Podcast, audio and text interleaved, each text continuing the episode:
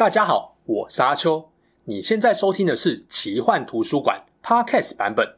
如果你想要观看有搭配精美图片与文字的影片，欢迎到 YouTube 上搜寻奇幻图书馆。诚挚邀请你订阅我们的频道哦。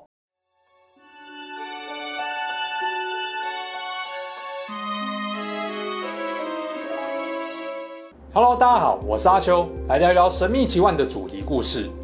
有关注新闻的话，应该知道。前不久，二零二零年十月底，有一则国际新闻报道了秘鲁文化部发现了新的纳斯卡线图案。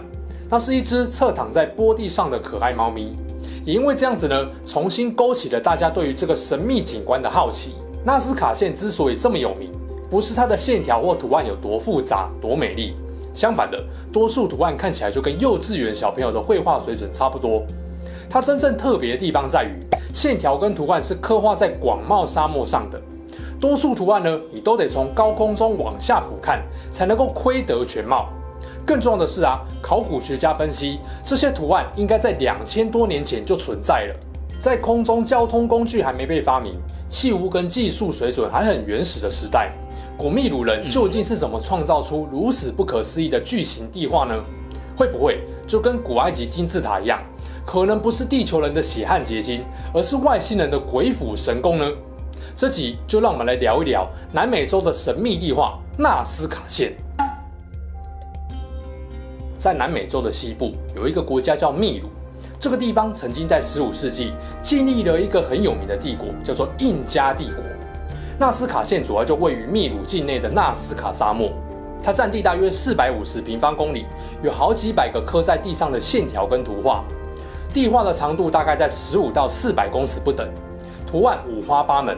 除此之外呢，还有数量更多的笔直线条，有的长达好几公里，甚至穿越了河流跟山脉。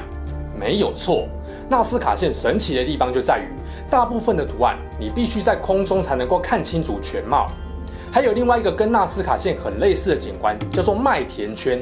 它们同样都是在地上没有办法看出图案全貌，但如果从天空中往下俯瞰，就一目了然了。两千多年前的古文明，要能在大自然中创造出这样的东西是很难想象的。所以呢，纳斯卡线也在一九九四年被联合国文教组织列为世界文化遗产，称纳斯卡线是世界上最杰出的地面图画。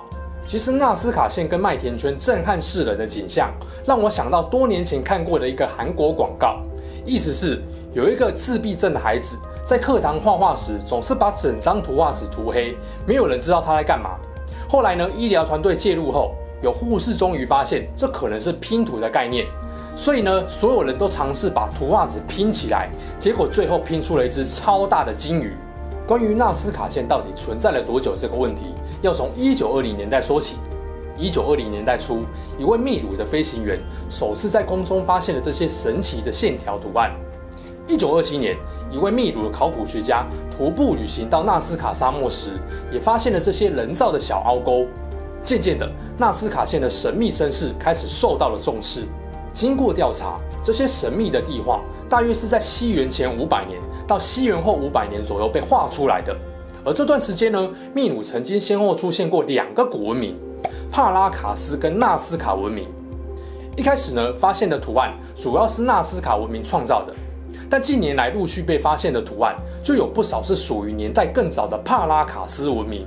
纳斯卡线的图案五花八门，除了一些简单的线条跟几何形状，最让人眼睛一亮的就是各种动植物的图案，像是蜂鸟、老鹰、蜘蛛、秃鹫、鲸鱼、猴子、狗、人、人的手、蜥蜴、树木、花朵、鹦鹉等等。但你以为这些图案就是全部了吗？不不不，这些很可能只是冰山一角而已。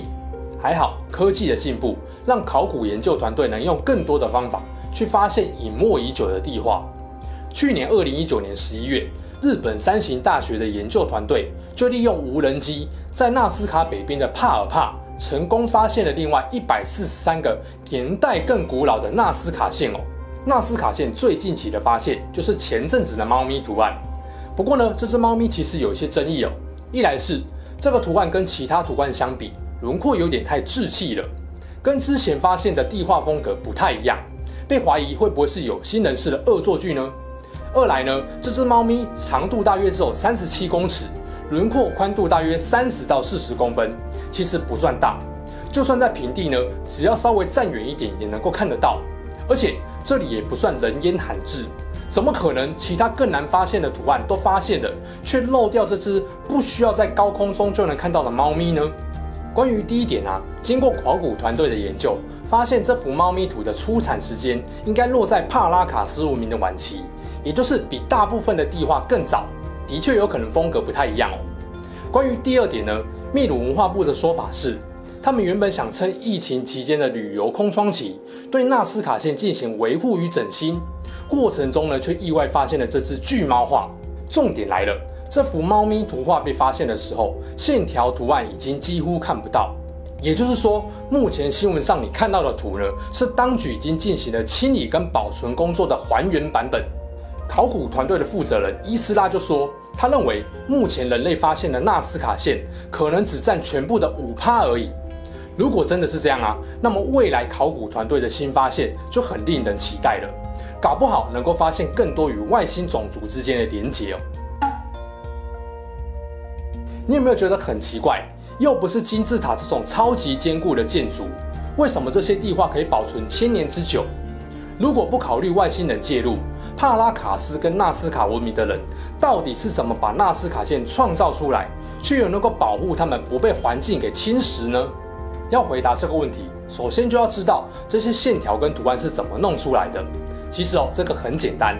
秘鲁这一带呢是属于沙漠地区，而这边除了沙子，上面还布满了体积较大、呈现暗红锈蚀色的砾石块。那怎么弄出图案的轮廓线条呢？只要把深色的石头移开，露出颜色较浅白的沙层就好了。光是知道原理还不够，毕竟图案小小的倒还好，但纳斯卡线的图案线条呢，可是动辄几十几百公尺，甚至是几公里这么长的。要在这么大的面积弄出这么滑顺的线条图案，如果没有人在高处指挥，很难画出来。有没有可能是建一个高台，有人在上面指挥呢？小图案或许有可能，但有些图案的面积动辄是一个聚落或一个小型城镇这么大，要盖高台指挥，没有个二三十层楼也很难做到。就算做到了，以两千多年前的科技来说，高台上的人要怎么跟执行作画的人沟通，又是另外一个问题了。难道他们会心电感应吗？所以我就说是外星人嘛。那有没有可能是搭乘交通工具在上方指挥作画呢？飞机二十世纪初才发明，当然不可能是搭飞机嘛。所以呢，有人就认为纳斯卡文明的人应该是搭热气球。但人类在历史上啊，最早乘坐热气球的记录是在十八世纪末。秘鲁的古文明也没有发现热气球存在过的证据，这就让人更想不透了。所以我不就说了，是外星人吗？还有人推测，可能是用原画扩大法来画的，但这个方法呢，有它的极限，超过两百公尺以上就不适合。而纳斯卡线呢，有不少线条是跨越了河流山脉，应该不太可能使用这种方法。虽然现在有学者依照还没有画完的遗址，做出了一些方法上的推测，但难度呢都不低。感觉起来，或许一个较高的可能性，就是拥有高科技的外星人画的吧。为什么纳斯卡线能够保存这么久没有消失呢？答案是气候，这边的气候很特别，会形成沙漠，代表这边相当干燥，干燥的程度大概是一整年的降雨时间累积起来只有半个小时不到。是的，极度干燥，梅雨不打紧，这边连风都没有，就是这么稳哦。也就是说，只要别有人手贱脚贱来破坏，纳斯卡线就不会被玩坏。就算知道纳斯卡线是怎么画的。但最让人想不透的就是，为什么要画这些东西呢？这些线条图案是要给谁看的？以逻辑来说啊，只要能够搞清楚这些图案是要给谁看的，就能够进一步找出绘制的目的跟意义了。我觉得可以先把给自己看的选项移除掉，毕竟你知我知，独眼龙也知，这些图案这么大，不上飞机或不用太空卫星，根本看不清楚图案的全貌。那你觉得有可能是他们自己画给自己看的吗？光是自己乱猜也没用嘛，所以呢，我就来分享一下几位学者的看法。首先呢，是第一个深入研究纳斯卡线的历史学家保罗科索克，他和另外一位被称为纳斯卡线之母的德国学者赖歇认为呢，这些图案很可能跟古文明的天文历法有关。同样把某一些建物当成天文历法参考的例子，还有英国的巨石阵跟爱尔兰的纽格莱奇墓。不过呢，这种说法没有充分的证据，有些专家认为可能性不算高。现在呢，有更多学者认为纳斯卡线可能跟宗教仪式有关。这种说法的代表人物是美国国家地理学会的驻地探险家莱因哈德。根据他的考证，纳斯卡文明的人有着对于高山跟水源的崇拜，尤其啊，这里的气候极度缺水，为了祈雨求水、丰收农作，会崇拜跟水有关的神灵也不奇怪。就他来看，或许这么多又直又长的线条，就是通往崇拜神灵处所的神圣道路。而动植物跟几何图案呢，虽然多数还没有解读出真正的意义，但推测应该也跟宗教仪式有关。有可能这些图案指向了祈雨或祈求作物丰收的仪式地点。讲白一点，就是为了让天上的神灵看到图案。另外，也有考古学家认为，这些线条跟古纳斯卡文明的灌溉系统有关，或者是标示了地下水含水层的水道路径。总之，到现在，学界对于纳斯卡线创造的目的可以说是研究尚未成功，同志仍需努力啊！如果这些图案线条不是给神灵看的，还有可能是给谁看的呢？Bingo，外星人！毕竟呢，以前人类又没有飞机这种东西，能够在天上飞又能够看清图案跟线条的，除了在天上飞的鸟类以外，就是外星生物啦。你看看纳斯卡线里面一个很有名的人形图案，是不是长得有点像外星人的感觉呢？而且啊，他右手指着天空，感觉就是想告诉我们，天上还有一些什么东西，是神灵吗？还是外星人自己呢？认为纳斯卡线是画给外星人看的人里面，有不少人把线条当成是飞碟降落的跑道。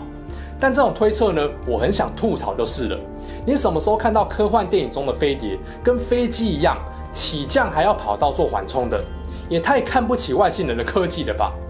如果呢，不是飞行器的跑道，那或许就是要给天上的外星人传达某一些讯息。至于是什么讯息呢？就请大家发挥自己的想象力了。以上这些出发点都是纳斯卡线是地球人画的这个假设，但有没有可能这些线条图案根本就是外星人画的呢？最热衷外星人建造说法的就是瑞士作家埃里希·冯丹尼克了。为了让大家相信很多古老文明跟未解之谜都是外星人创造了，他老大毛起来写了好几本书。不过看起来大家比较常把他的观点当成笑话，不仅被冠上了伪科学散播者的称号，还被颁发过搞笑诺贝尔文学奖。所以呢，外星人创造纳斯卡线的观点是蛮被大家怀疑的。多数人可能把埃里希的想法当成是在看奇幻小说，觉得无伤大雅。但对于某些人来说呢，是不能容忍的。像是美国一位专门研究超自然现象的乔尼克，就认为外星人的说法根本妖言惑众。他还尝试用纳斯卡文明常用的工具，和几位亲戚在田野中仿照纳斯卡线画出了一只长达一百三十四公尺的秃鹰。所以尼克尔认为，古秘鲁人绝对有办法靠自己画出这些图案。不过呢，尼克好像也没有办法画出几公里长的线条。所以呢，图案是外星人画的这种说法，也不是说完全不可能哦。影片的最后来讲讲我的部分感想。虽然我们说这边的气候很稳定，人也比较少，纳斯卡线才有办法保存这么久不受破坏。不过近几年来，随着新图案的陆续公布，这个地区的观光客也越来越多。搞不好有些荧幕前的观众就还去过秘鲁，参加过搭小飞机在空中俯瞰纳斯卡线的行程。